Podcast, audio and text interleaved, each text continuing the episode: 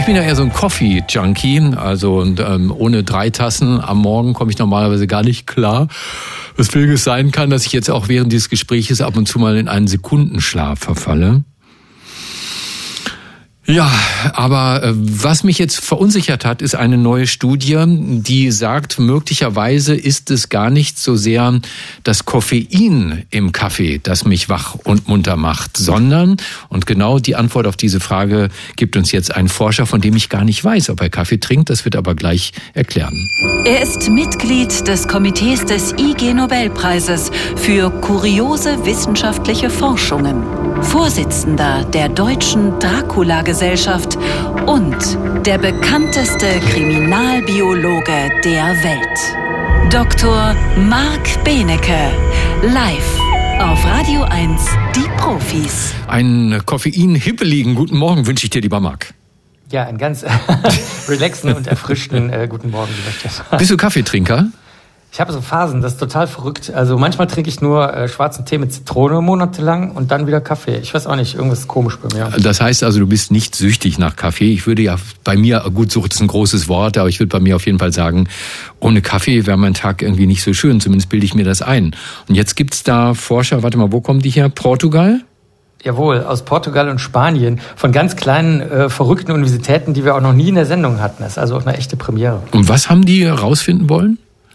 Das also sind die Kollegen Kolleginnen aus äh, guten Instituten, Neurologie, Neurowissenschaften, Psychologie, die haben sich da wirklich alle zusammengetan und denen ist was aufgefallen. Und zwar Kaffee hebt die Stimmung wohlgemerkt die Stimmung bei Menschen, die gewohnheitsmäßig Kaffee trinken, also so wie du. Mhm. Aber wenn man Koffein den Leuten nur gibt, dann hebt es nur die Leistung, aber nicht die Stimmung.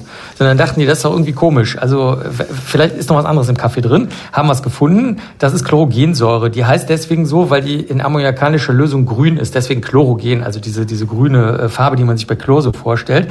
Und ähm, die senkt aber eigentlich nur einen Blutdruck und hat irgendwie keine Stimmungswirkungen, keine größeren, die man sich jetzt so erklären könnte, dass weltweit auf einmal die Leute alle Kaffee trinken und so wie du glauben, dass der Tag nicht vernünftig läuft. Deswegen haben sie jetzt mal auf die, haben in der Sendung schon mal gehabt, diese, diese Ruhenetzwerke im Gehirn geguckt. Also die haben jeweils 30 Leute die äh, Kaffee getrunken haben und 30 Leute, die Koffein getrunken haben in heißem Wasser, jeweils sofort nach dem Trinken und dann nochmal 30 Minuten später in die Röhre geschoben, und zwar in die ganz fette Röhre, dieses Funktions-MRT, wo du beim lebenden Menschen, während er irgendwas, egal was machen kann, kannst du ins Gehirn gucken, welche Gehirnbereiche gerade arbeiten. Also mhm.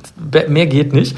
Und haben gesehen, dass ähm, seltsamerweise bei Koffein ein bestimmter Teil ähm, der, der also der hat irgendeinen komplizierten lateinischen Namen, der für die Aufmerksamkeit zuständig ist, der wird runtergefahren im Ruhezustand, wenn du Kaffee und Koffein trinkst. Das ergibt jetzt überhaupt gar keinen Sinn. Man würde ja denken, man würde mehr Aufmerksamkeit haben, aber man konnte zugucken, wie dieser Gehirnbereich für Aufmerksamkeit gesenkt wird. Aber da das im Ruhezustand war, während die Leute nichts gemacht haben, haben die Kollegen, Kollegen gesagt, okay, vielleicht liegt es jetzt daran, dass die Senkung der Aufmerksamkeit, die nämlich äh, hauptsächlich auf sich selbst bezogen ist, wenn du so rumhängst und über dich selbst und dein Leben nachdenkst, dass die gut ist, weil du dich dann mehr auf äußere äh, Angelegenheiten konzentrieren kannst. Also das wäre, aber das funktioniert auch ähm, mit reinem Koffein. Da braucht man ja einen Kaffee für. Mhm. So bei der Kaffeetrinkergruppe traten jetzt noch zwei merkwürdige andere Gehirnbereiche ähm, in Aktion, nämlich ähm, der äh, vorne am Gehirn rechts ein Bereich, also wenn du mit der Hand vorne rechts auf den Kopf schlägst sozusagen oder drauf fasst, und hinten ein Bereich, der für die Objekterkennung und fürs Sehen zuständig ist. Das ist jetzt nur total eigentümlich. Was soll das mit Kaffee zu tun haben? Und das tritt auch nur bei Kaffee auf. Und da glauben die Kollegen, dass das vielleicht damit was zu tun hat, dass man sich einfach nur auf den Kaffee freut. Also diese Bereiche, also den Kaffee zu sehen, den Kaffee zu riechen, den Kaffee wahrzunehmen, das ist dann möglicherweise das Placebo, was dazu führt, dass die Kaffeetrinker eben eine bessere Stimmung haben, wenn sie Kaffee trinken und die reinen Koffeintrinker eben nur eine höhere Leistung erzielen können. Also es ist so eine Mischung aus Kaffee macht dich bereit dafür, dich nicht mehr nur um dich selbst zu kümmern, das ist das Koffein. Und dann die, das andere, was da an Gerüchen und Aromen und äh, Röstbestandteilen noch drin ist, das führt einfach dazu, dass du dich freust. Das ist so ähnlich, steht in der Studie, wie Musik hören. Also wenn man so will, ist es eigentlich ein Placebo, aber es wirkt trotzdem, wie das bei Placebos ja häufig der Fall ist. Also äh, sozusagen ist bestätigt worden, dass Kaffee etwas ganz Besonderes ist, so schön wie Musik und Stimmung. Ach, das hast du schon gesagt. Etwas frage ich mich jetzt doch noch, was wäre, wenn man dem Kaffee die Droge entzieht? Das heißt, man setzt den Probanden eine Tasse Kaffee vor, wo aber kein Koffein drin ist. Also entkoffeinierter Kaffee.